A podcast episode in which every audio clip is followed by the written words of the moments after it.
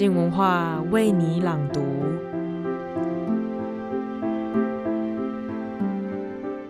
七零年代，有一位外国人伊恩前进到了日本，展开了一连串的冒险。在时间轴上，那是日本最后的前卫十年；但在本质上，日本它还是一个阶级、本土外国人分明的土地。如此矛盾冲突的身份与氛围，他将会经历怎么样一场异国风景呢？本周廖伟棠的书评即将分享《情热东京》这本书。透过伊恩这个外国人的双眼，来回忆他始终格格不入的日本样貌。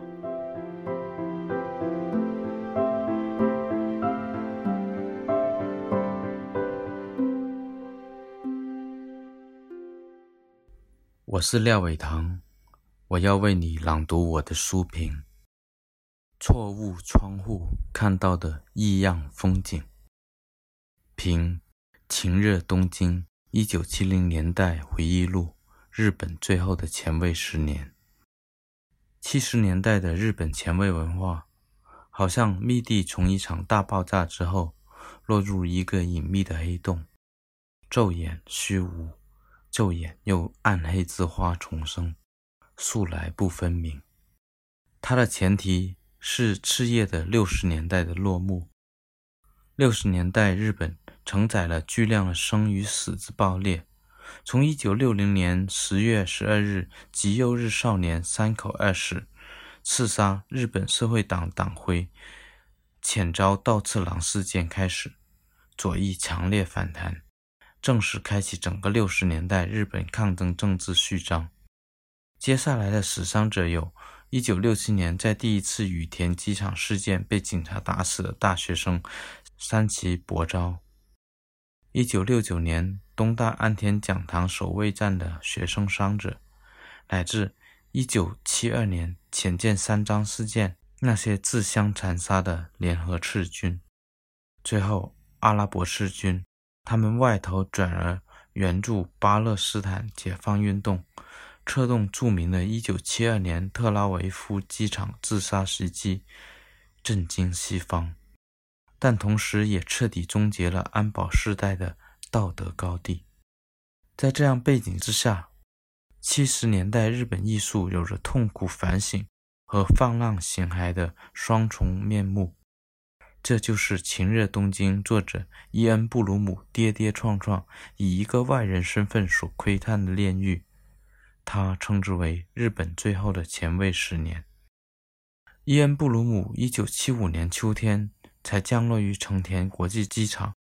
六年后，他从这里离开，在一片迷雾中看不见富士山。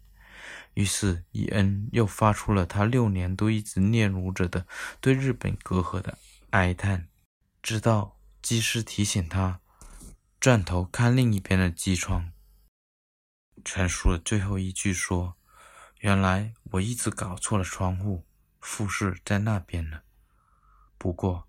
错有错着，也许正是搞错了窗户，伊恩·布鲁姆才能看到另一个东京，另一个七十年代，不是左翼知识分子陷入虚无的七十年代，而是邪魔艺术家他刃而起，寻找极端美学，迅速开到调美的七十年代。情热东京以新新闻主义一般的非非虚构形式，书写第一身的感官体验以及伤害。同时兼顾宏观俯瞰，填补了目前中文出版物对这个时期日本文化记录的空白。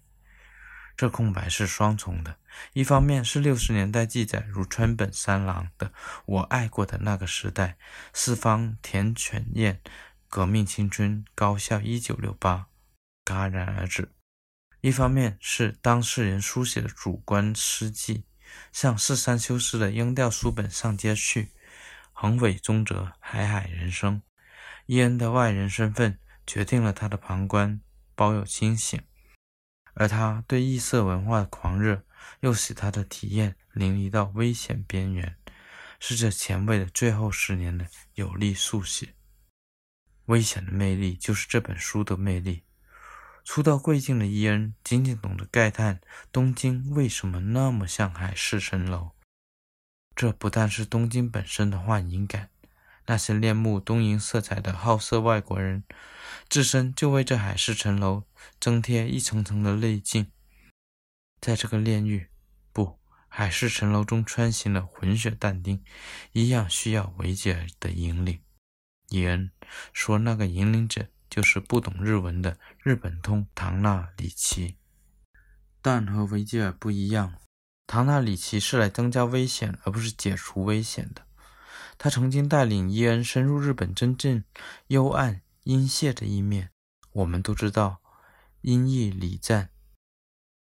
谷崎润一郎的美学发现，在七十年代有了新的演绎。伊恩写作本书的其中一个目的，寻找唐纳里奇的踪影，其实是寻找自己青年时代的烙印，寻找西方在东方的投影。就像他很快发现了一个事实，在东京，现实与幻象的隔阂不是那么清楚。唐纳里奇表述的更精彩。日本根本不需要迪士尼乐园，因为早就已经有一间名为东京的乐园。伊恩补刀说：“这座城市的非住宅区的确有种主题乐园的浮游时间感。这浮游在浊水中浮沉的意象，既是东京，更是痴迷于他的唐娜和伊恩这样的人的形象。这种人有的是伊恩命名的性难民。”唐娜是代表之一，伊恩自身也暧昧地承认自己是双性恋者。那些性难民，同时也是自身祖国文化的流亡者、艺术难民。难民天然有寻找法外之地的本能，于是1970年代的东京就为他们而设。艺术家也有寻找飞地的欲望，一个艺术有治外法权的地方。如果说东京地下艺术圈是这块飞地，剧场和暗黑舞踏则是飞地中的飞地。伊恩对自己在这两者的体验描写的精彩绝伦，令人震撼。尤其是他随着传奇戏剧大师堂十郎的剧团巡演的戏剧性经历，远远盖过他在电影圈沾染的点滴虚荣，也可以从中看出。一九七零年代的《菊花与刀》，从四三修斯、大野一雄、土方巽、立木一号这是响当当的名字，到刺青师二代目雕文、人体奔普这是三教九流的丈人，无一不在阐释着举与刀精神的延伸与蜕变。伊恩明显从后者的俗中更如鱼得水。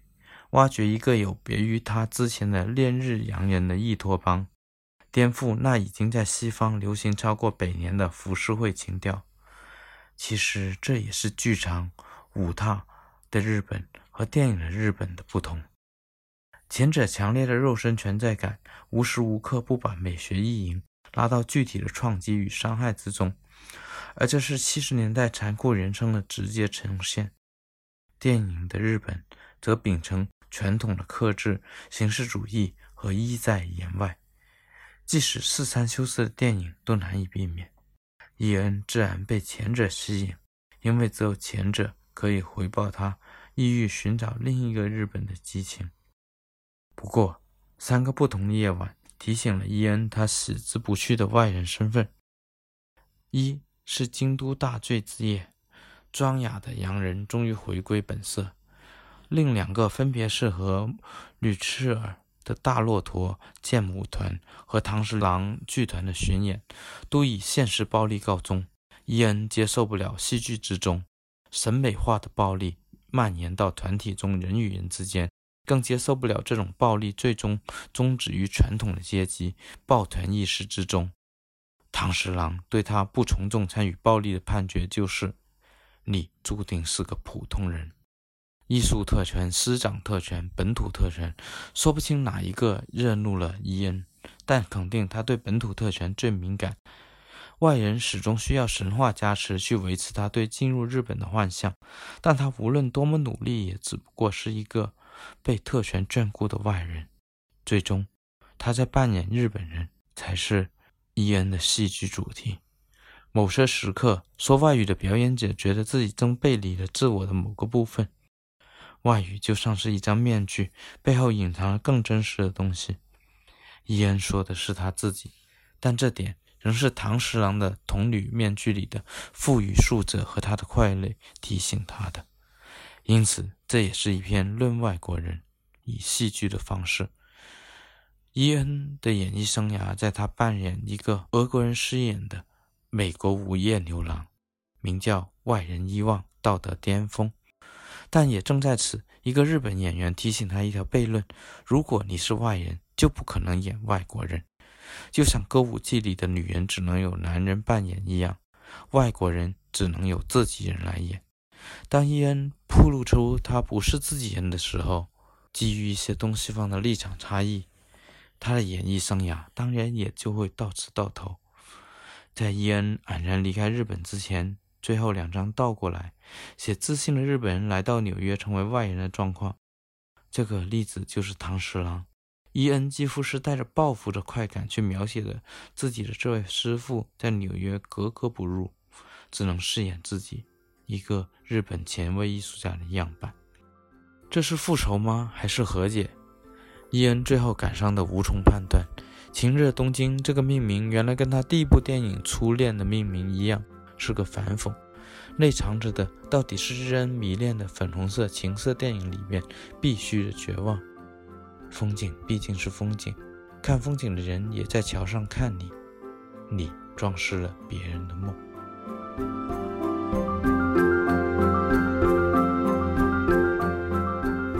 伊恩记录下的是一段由外人所看的日本样貌，有美丽，有痛苦，还有局内人看不清的里路。我想这也是最不经修饰的七零年代回忆吧。谢谢收听，今天的书评就到这里。想了解更多好玩的节目吗？或是好奇 Podcast 还能做什么呢？欢迎到金文化的粉丝专业留言问我们问题哦，小编都会在线上等你们哦。